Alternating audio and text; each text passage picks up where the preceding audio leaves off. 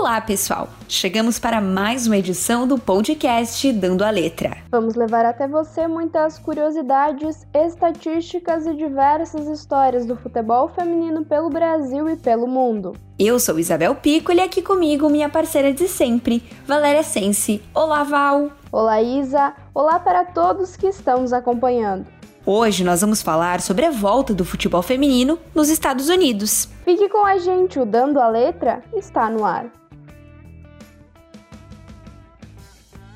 Cada time jogará quatro jogos na primeira fase, onde os oito melhores colocados avançam para as quartas de final.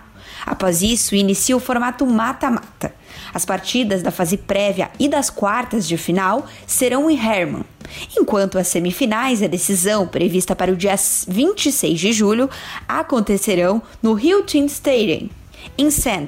Ambas as cidades ficam no estado de Utah e serão disputados ao todo 25 jogos. O Challenger Cup terá início no dia 27 de junho e pretende durar um mês. Os novos times que disputarão o título se enfrentarão em sede única e sem a presença de público. Mas para que os confrontos voltem com maior segurança possível, a Liga adotou alguns protocolos de prevenção. Por isso, todas as atletas e membros essenciais da equipe serão examinados 48 horas antes da viagem para o destino final. E na chegada ao estado americano, serão submetidos a testes consistentes, medições de temperatura e revisão dos sintomas. Além de craques da seleção estadunidense, como a Megan Rapinoe, que é a atual melhor do mundo, a liga NWSL também conta com brasileiras, como a atleta Marta, que atua pelo Orlando Pride, e a Debinha, que é jogadora do North Carolina, que é o atual campeão da liga. Porém, segundo o jornal The Washington Post, diversas atletas ainda não confirmaram a sua participação na edição desse ano da competição, muito em função das preocupações com o coronavírus. O estado de Utah, localizado no oeste dos Estados Unidos, ocupa a 34ª posição entre os estados americanos com maior número de casos da COVID-19, com registro de mais de 8.600 infecções, além de mais de 100 mortes foi criada pela Liga uma espécie de força-tarefa médica. Essa força-tarefa é composta por um médico representando cada uma das nove equipes que compõem a Liga. O grupo trabalhou nessa, nas últimas semanas em coordenação com as autoridades de saúde pública com o objetivo de desenvolver protocolos médicos e testes detalhados para garantir um ambiente mais seguro para as equipes. O torneio será realizado por Del Low Hans, proprietário do Utah Royals.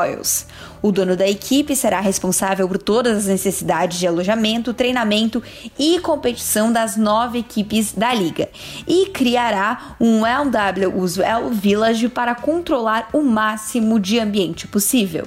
Mesmo assim, o proprietário da equipe do Utah Royals garante que o estado está preparado para sediar a partida. O Sr. Deloy Hansen deu a seguinte declaração: abre aspas. O TAN está preparado de maneira única para receber todas as nove equipes da NWSL e organizar um tremendo torneio.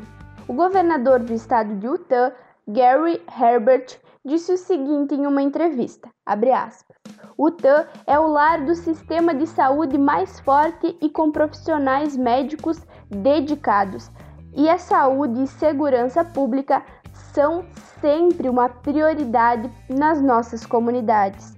Por causa desses fatores, acredito que nosso estado será um local para a Liga Nacional de Futebol sediar sua competição em 2020. Fecha aspas. E se você ficou curioso para saber mais sobre esses jogos, relaxa, que nós vamos trazer aqui mais informações e atualizações para você. Então já sabe, continue acompanhando o Dando a Letra e o site do Jogando com Elas. E assim a gente chega ao fim de mais um Dando a Letra. Nós nos encontramos no próximo episódio. E como a Isa já falou, você pode conferir tudo sobre o futebol feminino no site jogandocomelas.com.br ou nas redes sociais do Jogando com Elas. Lembrando que o Dando a Letra é toda sexta-feira, inclusive semana que vem. é uma cesta especial, né, Val? Além disso, tem a live do Instagram, inclusive domingo tem uma live, então não percam jogando com elas em casa, sempre com convidadas muito especiais. E não esqueça, gente, lave bem as mãos e, se possível, fique em casa. Até a próxima, eu espero você semana que vem. E não esqueça, cuide de você e de quem está perto de você. Fique em casa. Até mais, pessoal. Um ótimo final de semana a todos. As informações utilizadas para a produção do podcast Dando a Letra pertencem aos sites Jogando com Elas, UOL, Globo Esporte e Olimpíada Todo Dia.